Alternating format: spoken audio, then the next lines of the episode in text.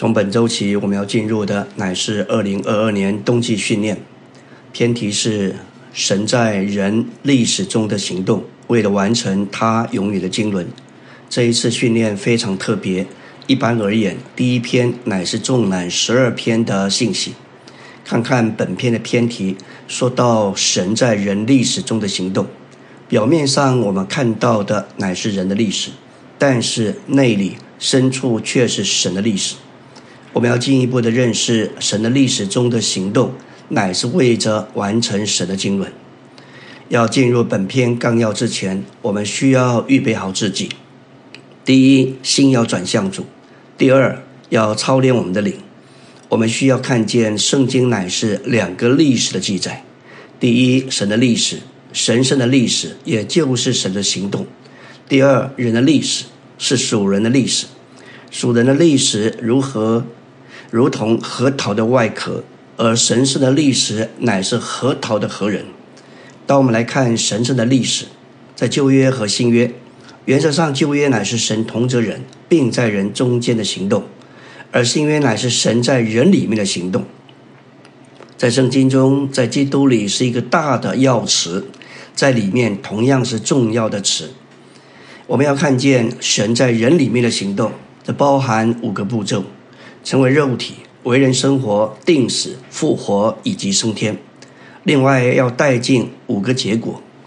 何西阿十一章四节说到：“我用慈神爱所牵引他们，我待他们如同如同人松开他们腮上的恶，温和的喂养他们。”这里的慈神就是神在人里面行动的五个步骤。慈神直译就是人的神。这一个词指明神用他神圣的爱爱我们，不是在他神性的水平，乃是在人性的水平上。神的爱是神圣的，却是在人的神里，也就是借着基督的人性临到我们。神所借以牵引我们的神子，包括基督的成为肉体，他的人性生活，他的定时、复活以及升天。借着基督在人性里，在他人性里的这一切的步骤。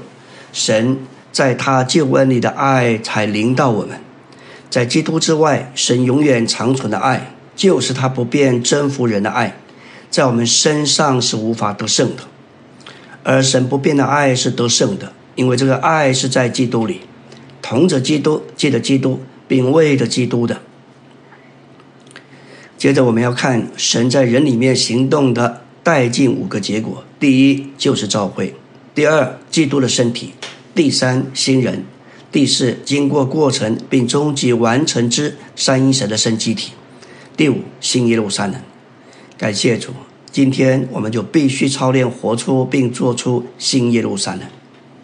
我们来到纲目的第一个大点，旧约里十二卷历史书，这包括约书亚记、四世纪、路德记、沙姆尔上下、列王记上下、历代志上下、以斯拉。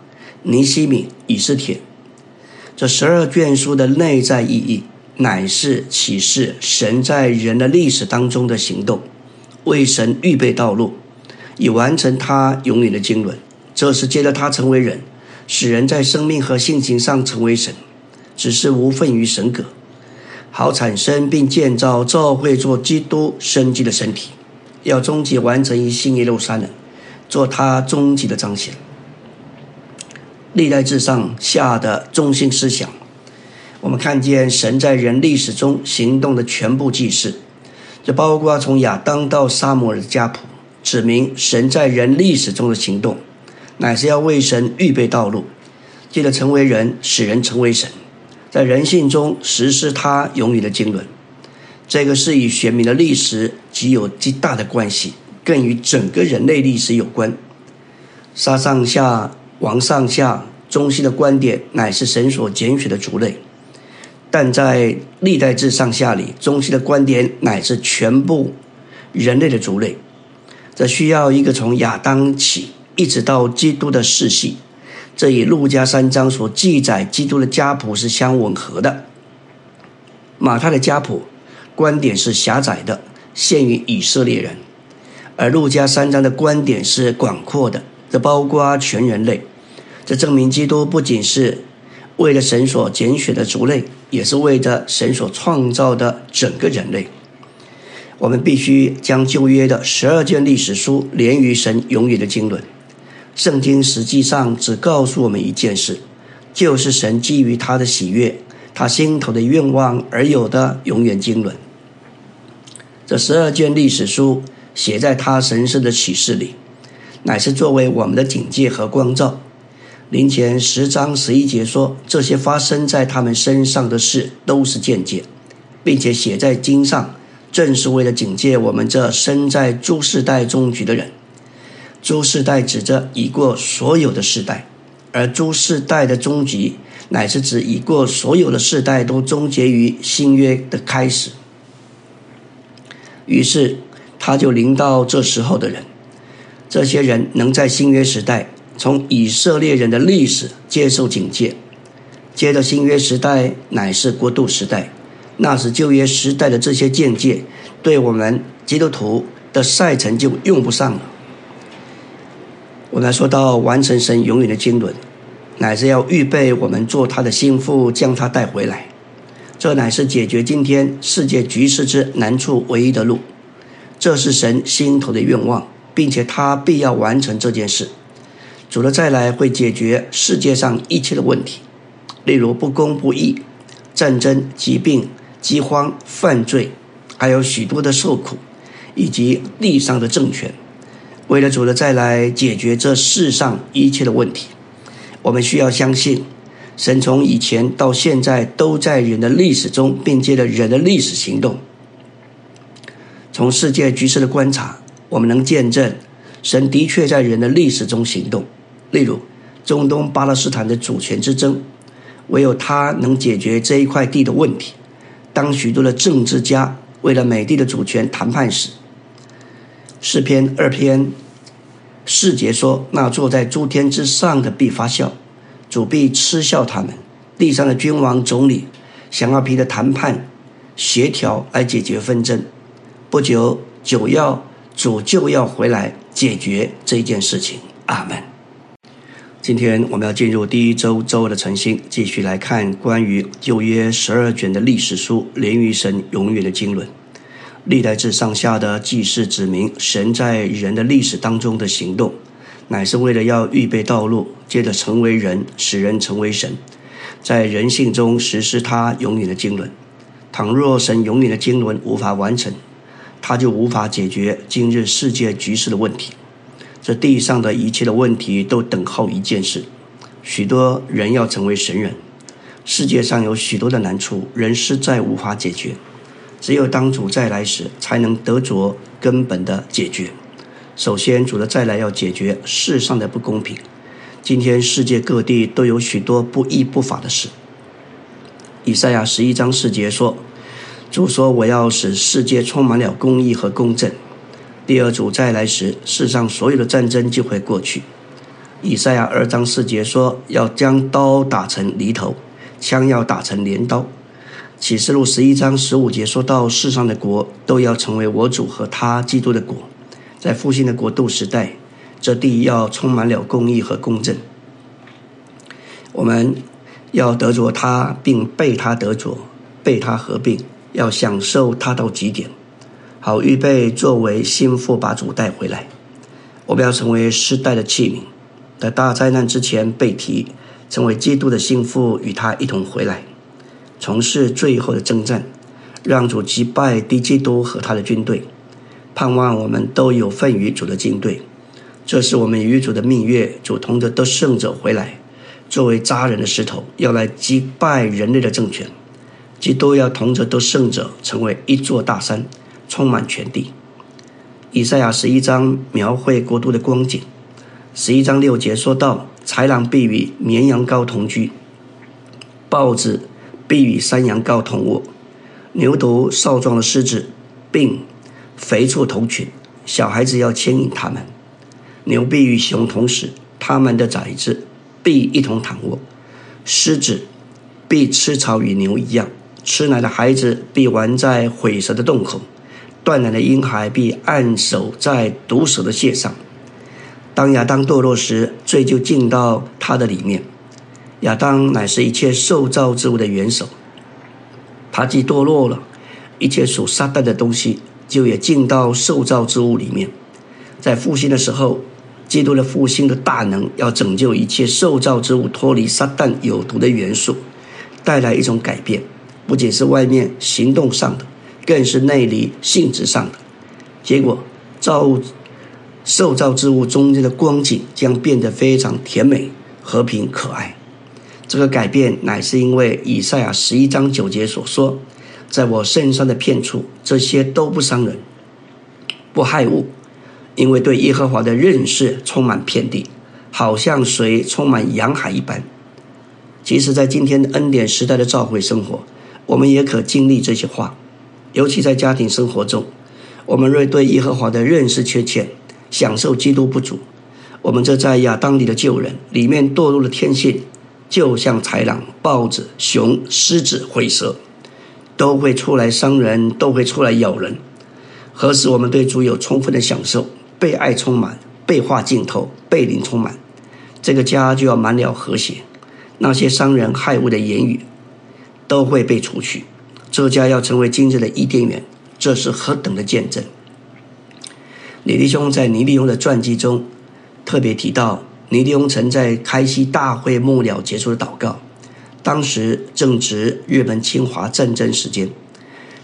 尼利翁开口祷告：“主，你是万有的主，没有什么能够摸着你的权益。我们在此不是为日本祷告，也非为中国祷告，我们乃是与主的旨意站在一起，为了粉碎撒旦黑暗的国度。所有对教会的逼迫，就是在逼迫主。”在当时，也有一位日本的基督徒在场。众人对尼迪翁的祷告留下极深刻的印象，因为这样的祷告是深的，是高的，是在摸着天，也碰着神的权益，完全超越地上个人、国家和民主。李立翁在一九四二年的日记中记载一段话：地上的人受灾难，教会受难为，这并非神幸运的时代。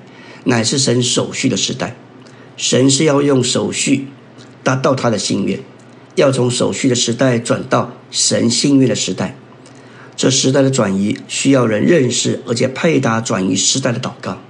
但以理就是这样的人。地上受灾难是因为地上的人不要神，不顾神的事。所以圣徒如果渴望地上这些灾难能够结束，圣徒就必须答应神的要求。顾到神和他的需要。今天这么多的灾难，该叫我们醒过来，不要留恋地上的一切。看看今天俄乌战争已经进行了三百多天，新冠肺炎 （COVID-19） 它是瘟疫，一波一波的人在各地扩散。另外还有各地天灾频传，有水灾、有旱灾、有地震。面对这些局势。福音书说这些都是必要发生的，我们不必惊慌，但是警醒却是需要的。第二大点说到撒加利亚书启示，神在人的历史中的行动的要点和主要内容，乃是基督的两次来临，为了耶稣的见证，神的建造。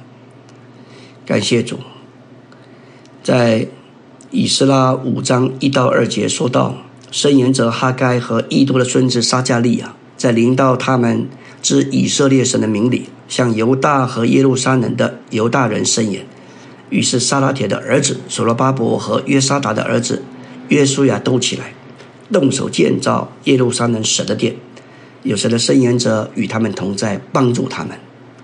感谢主，这里说到申言者加强这些领袖，当他们为了建殿的事受到打叉，停工了，百姓也纷纷。为了自己的事情，但是接了申言者的鼓励，他们再被激动起来，继续为了神的殿在那里建造。阿门。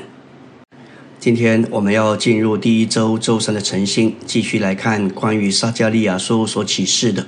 说到他的两次来临，撒加利亚九到十一章说到基督在卑微中第一次来临，乃是谦逊并且是亲切的。马太福音二十一章描述这位主。过度的君王进到耶路撒冷的情形，主要门徒到对面的村子预备驴，带着驴驹，这看见他是无所不知，也无所不能。当主要用他，驴的主人就必遵从。门徒把自己的衣服搭在驴和驴驹上面，让主骑上，借以遵从这位卑微的君王。群众也把衣服铺在路上，让主通过，借以遵从他。有人砍下棕树枝铺在路上，这象征他得胜的生命，以及享受这生命的丰富、出产而有的满足。群众所用自己的衣服和棕树枝庆贺卑微君王的来临。前行后随的群众喊着说：“何善那，那归于大卫的子孙，在主的名里来的是当受颂赞的，至高之处的何善那。”这里的何善那希伯来文意思就是求你拯救。当耶稣进了耶路撒冷，全城都震动了，说：“这是谁呢？”而这些口中喊着何善那的那些群众，最终都喊着定他十字架，定他十字架。他们这样的一个情形，实在是无理的喊叫。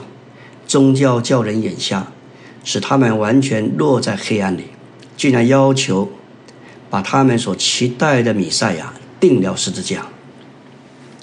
基督公义的带着神给他指明救恩的救恩而来做王，他是卑微的降卑的王，他不是骑着骏马以威严显赫的方式领导，他乃是骑着驴驹。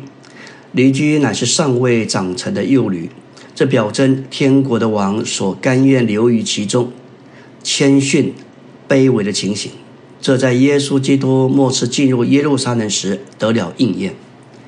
基督被正贤、被攻击、被弃绝，并被他的一个门徒以三十锭的银子，就是以一个奴仆的价值出卖。这里所预言的，在福音书里都得着应验。主在罗马帝国统治的时候被卖，又为罗马官长所审判。在撒加利亚十一章十二节说到：“我对他们说，你们若以为美，就给我工匠。”于是他们称了三十锭的银子，作为我的工匠。这个话应验在马太二十六章十四到十五节。十二个门徒中有一个称为加略人犹大的，去见了祭司长。说：“我把他交给你们，你们愿意给我什么？他们就称给他三十锭的银子，就是三十克色克勒的银子。这是一个奴仆的价值。另外，撒加利亚十三章七节说：‘万军之耶和华说：刀剑呐，应当兴起，攻击我的牧人和我做我同伴的那人，击打牧人，羊就分散。’在马太二十六章三十一节应验这个话。”耶稣对他们说：“今夜你们都要因我半点，因为经上记着，我要击打牧人，羊群的羊就分散了。这里的击打牧人，就是攻击牧人。主耶稣设立了饼杯之后，就告诉了门徒，他要受到攻击，并且他们这些羊要分散。基督作为人，乃是以色列人的亲属，又是耶和华的同伴。当他挂在十字架上时，他的亲属伤了他。”神也招他来，神也招来刀剑击打他。他作为牧人被击打，他的门徒作为羊就分散了。约翰十章十节说到他是好牧人，所有有份于牧羊的圣徒，就是耶和华的同伴，也就是同伙合伙人，有同样的权益，同样的事业。我们这一班罪人既然能够与神同伙，这在于我们接受牧养的负担。主在约翰福音二十一章三次问彼得：“你爱我比这些更深吗？”彼得天然的爱被破碎，他向主说：“主啊，你知道我爱你。”主的回复是：“喂养我的小羊，feed the lamb。”教会中一直有人得救，这些粗细的小羊是需要喂养的，要用话来供应他们。第二次主的回答是：“牧养我的羊，shepherd the sheep。”这是指着羊成养需要成全带领。第三次主的回应是 “feed the sheep”。在运用上，教会中有许多年长圣徒，他们仍然要得着生命的喂养和供应。基督在以色列家中，在十字架上受了伤，但在撒加利亚十三章六节说：“必有人问他说：‘你两倍中的这些是什么伤呢？’他必说：‘那些是我在爱我的人的家中所受的伤。’”以色列人杀了基督，但是在这段甜美的话中，基督认为他们的行动是爱他之人使他受伤。撒加利亚十三章一节给我们看见，神给大卫家和耶路撒的居民预备了一个开启的泉源。基督的肋旁被扎，成了开启的泉源，除去他们的罪无悔。这开启的泉源就是基督被扎的肋旁，就是为了完成救赎所开启的。撒加利亚十二到十四章说到，基督在第二次、第二在得胜中第二次来临，他要带着能力和权柄。撒加利亚十四章五节说：“你们要逃入我的我山的谷中，因为山谷必延到亚萨，你们必逃跑，如同在犹大乌西亚的日子逃避地震一样。”耶和华我的神必降临，有众圣者与他同来。在约二三章十一节，四围的列国啊，你们要速速的来，一同聚集。耶和华，求你使你的大能者在那里降临。这些乃是基督的得胜者，他们要做基督的军队与他同来，在哈米吉顿战争中击败敌基督，在千年国中与他一同作王。这段话应验在马太十九章二十八节，耶稣对他们说。我实在告诉你们，你们这些跟从过我的人，在复兴的时候，当人子坐在他荣耀的宝座上，你们也要坐在十二个宝座上，审判以色列十二个支派。这里的复兴乃是指主再来之后所要带来国度时代的复兴。在要来的国度里，得胜者要坐在宝座上，治理全地。头十二位使徒，包括彼得在内，要审判以色列十二个支派，而其他的得胜者要管辖列国。感谢主，这些圣经都记载在这里。主的话必要得着应验。阿门。今天我们要进入第一周周四的晨星，说到基督第二次来，要同着他的得胜者而来。他的脚必站在耶路撒冷前面东边的橄榄山上。以色列在大灾难期间要被敌基督和他的军兵践踏，并且大灾难主要的灾害都发生在那地。末了，敌基督要杀害、消灭以色列人，将他们围困在耶路撒冷。正当危急之时，他要为神的子民以色列人与那些围攻他们的列国征战，拯救他们脱离毁灭。基督要带着能力和大荣耀，驾着天云而来。以色列人都要仰望他们所扎的这一位，因他哀哭而悔改。基督降临橄榄山上，拯救以色列人。基督审判万民之后，要差遣天使用号筒的大声，将散居的以色列人从四方招聚到他所应许给亚伯拉罕的美地上，那就是以色列国复兴的时候。这要带进万物的复兴，从此便开始了国度的时代。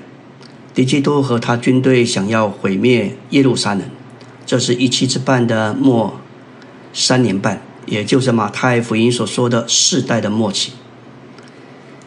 感谢主，主的第二次再来拯救他们。他们是我们是否渴望和主一同归回，击败敌基督和他的军队呢？这必须是得胜者才能有份于这样的荣耀。那撒加利亚十二章十节说道：“我必将恩典和恳求的灵浇灌大卫家和耶路撒冷的居民，他们必仰望我，就是他们所扎的。”他们必为我哀嚎，如为上独子哀嚎；又为我痛哭，如上长子痛哭。神将恩典的灵浇灌耶路撒冷的居民时，千千万万的以色列人，甚至那时还活着的以色列全族都要得救。这里恩典的灵乃是要把我们带进对三一神的享受里。在召会时代的初期，那灵主要是能力的灵；但在恩典时代的末了，那灵主要是恩典的灵，为了使人享受三一神。在哈米吉顿大战结束时，基督要来到地上，以色列剩余的民要仰望他，就是他们所扎的。他们要悔改，并且哀哭，也要相信基督，并且接受他。这样，以色列全家就要得救。这将是神赐给以色列全家的救恩。基督被扎乃是救赎的根基。基督若是没有被扎，我们的救赎就没有基础。悔改的以色列人要为基督这位神的独生子哀嚎，又要为这位神的长子痛哭。基督作为神的独生子，是叫我们得蒙救赎，并得着神永远的生命；而借基督借的死以复活，成为神的长子，是为使我们成为神的众子。作为后世以承受神所示的一切丰富，也就是接受有份于并享受三一神的一切丰富。当以色列人悔改时，他们要认识基督是独生子，已经救赎他们，将永远的生命带给他们；也要认识他是长子，已经使他们成为后世，以承受三一神的丰富做他们的享受。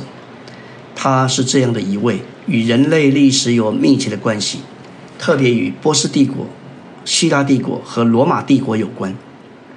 罗马帝国尤其对基督有帮助，基督是在罗马帝国之下出生的。无论他的成长、他尽职、他被定、他复活升天，都是在罗马帝国之下发生的。基督那成就神永远救赎的事，乃是在罗马帝国之下完成的。教会的形成、福音的传扬。也都发生在罗马帝国之下。罗马帝国在法律及文化上的影响延续直到今天，这自然被神来使用，来成就神为了使基督做他经纶的中心以普及的目的。在撒加利亚十二到十四章，我们看见基督在他第二次的来临里，在他的再来里，他要做王，不仅管辖以色列，也要管辖地上的万民，他要掌权管制全地。地上的万民必年年上耶路撒冷敬拜大君王万军之耶和华，并守祝棚节。人必住在耶路撒冷，不再有咒诅。耶路撒冷的人必安然居住，没有咒诅，反而有祝福和平安。所有前来攻击耶路撒冷的列国剩余的人，必年年上来敬拜大君王耶和华。感谢主，凡不上耶路撒冷敬拜大君王万军之耶和华的。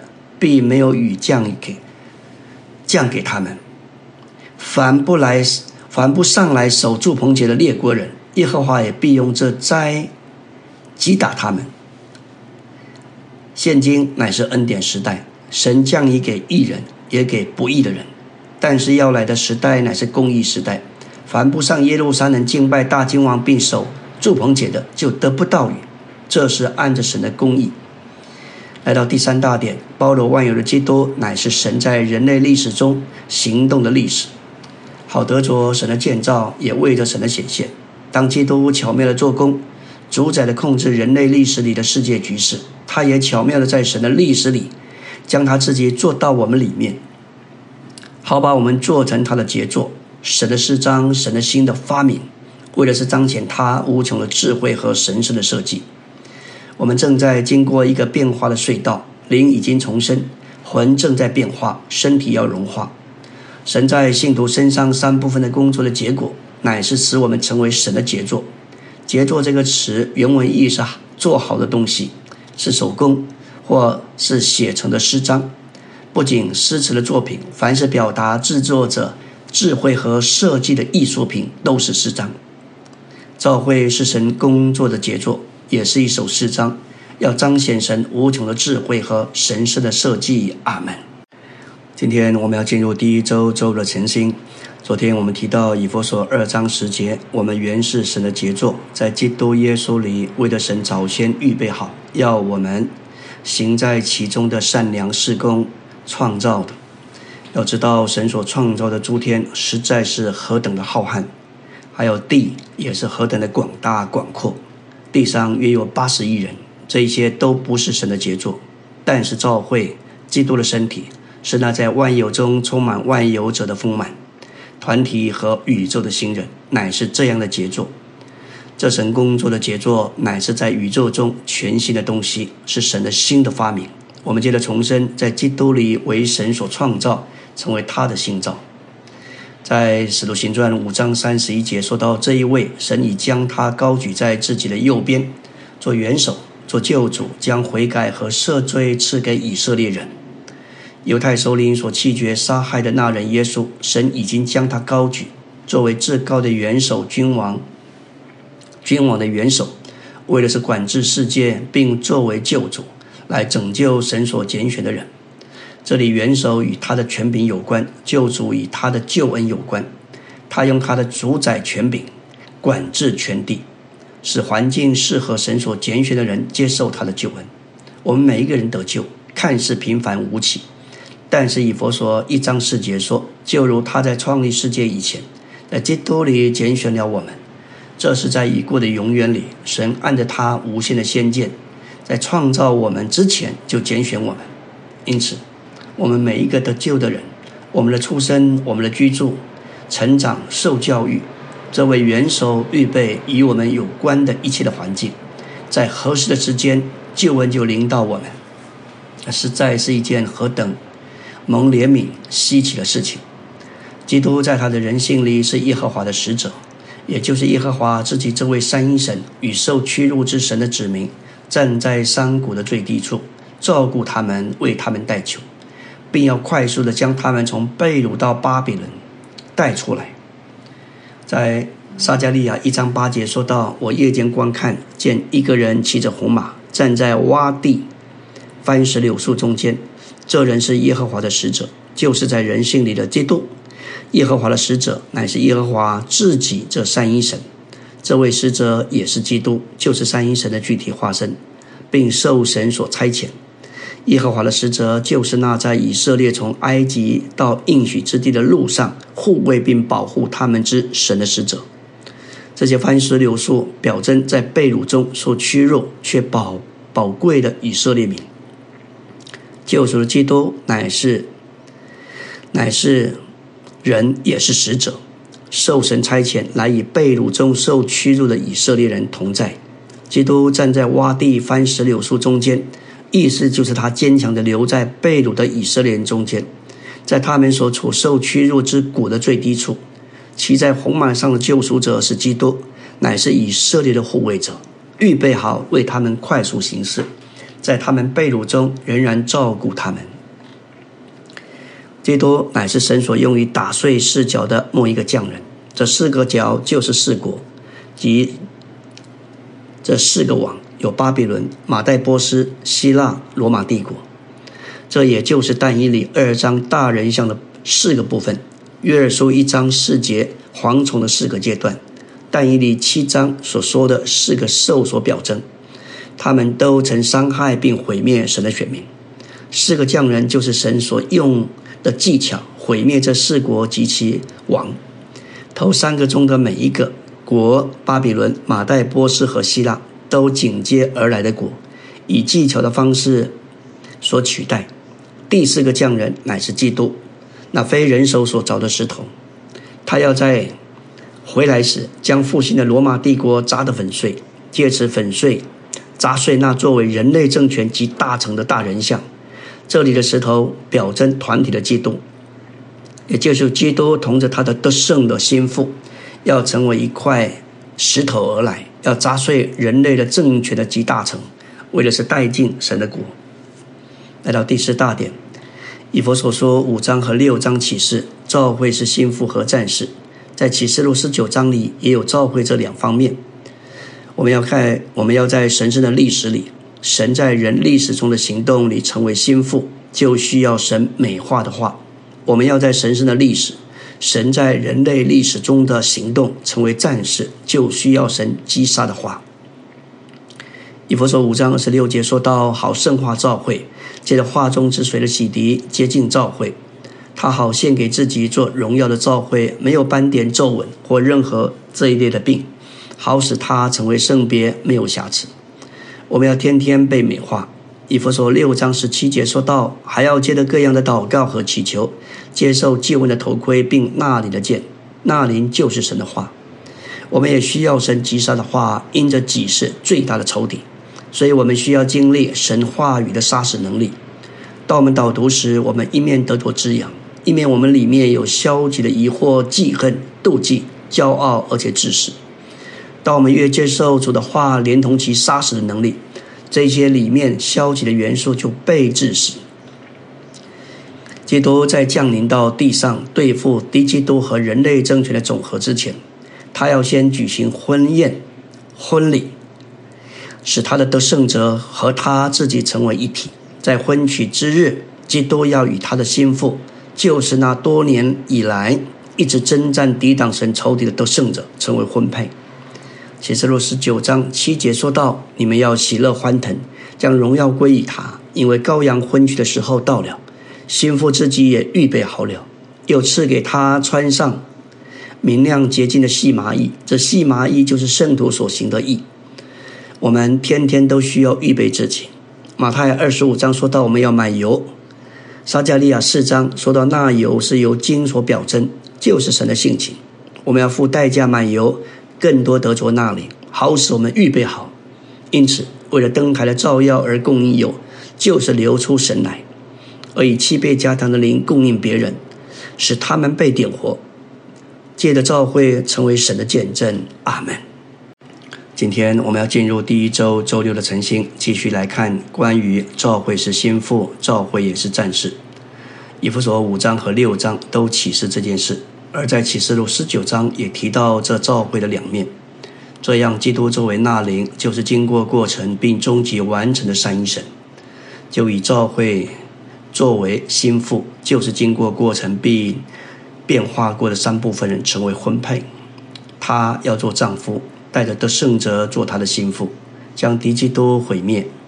这敌基督同他的军兵要直接与神征战。主就是神的话，他要用口中的气除灭敌基督这不法之人，并要用他来临的显现废掉敌基督。有利剑从基督的口中出来，用以击杀列国。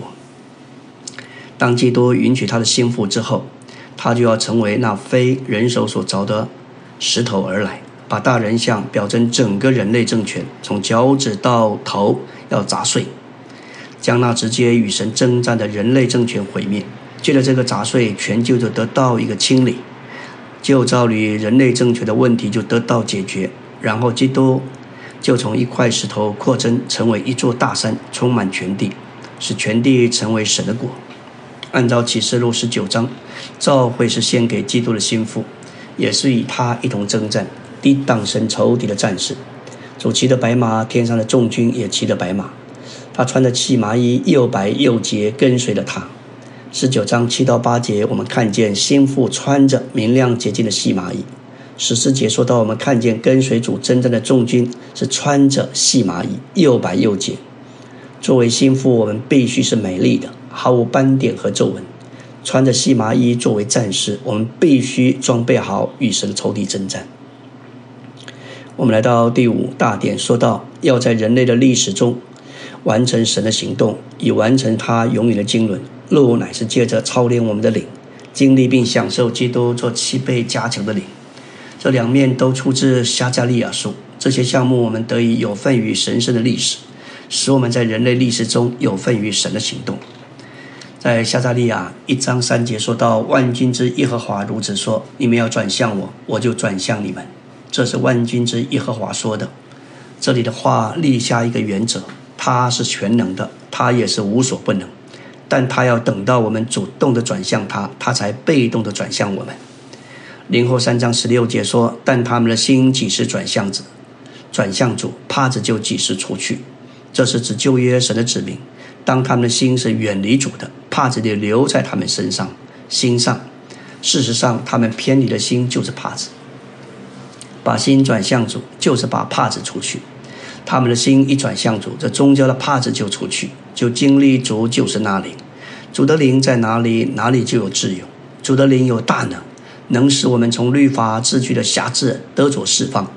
这要使我们经历脱离帕子之下律法的秩序而有的自由。撒加利亚十二章一节说到铺张诸天、建立地基、造人里面之灵的耶和华说：“神在他的创造里造了三样同等重要的东西，也就是诸天、地和人的灵。周天是为了地，地是为了人，而是神给人造了灵，使人能够接触、接受、敬拜，并且活神，为了神能够完成神的旨意，并与神成为一。”撒加利亚书一再的嘱咐我们要尽力注意我们的灵，好使我们得着该书所得着的启示的基督，并明白其中所启示一切关于他的事。我们也需要在以下各方面享受基督做七倍加强的灵。在撒加利亚二章一节说到：“我举目观看，见有一人手拿准绳。我说：你往哪里去？他对我说：我要去量耶路撒冷，看看有多宽，有多长。”这里的量乃是一种试验、审判、查验，并具有他们。拿着准绳的那人要去量耶路撒冷。为使耶路撒冷能在以色列被掳七十年之后重新具有耶路撒冷。这量度不仅要知道其大小，也要知道景况和光景。殿是神的家的表号，而耶路撒冷乃是神行政之国的表号。耶路撒冷被量度，结果发现它乃是开阔的地区，是没有界限的。这指明神的国是没有限量，是照着神自己的大小，神自己就是他国度的大小。撒加利亚二章五节，耶和华说：“我要做耶路撒冷四面的火墙，是为了保护；也要做其中的荣耀，是为了彰显。耶路撒冷的墙并其中的荣耀，都是耶和华自己。这指明耶和华作为基督，他在耶路撒冷，在那里护卫他们，保护他们，看顾他们。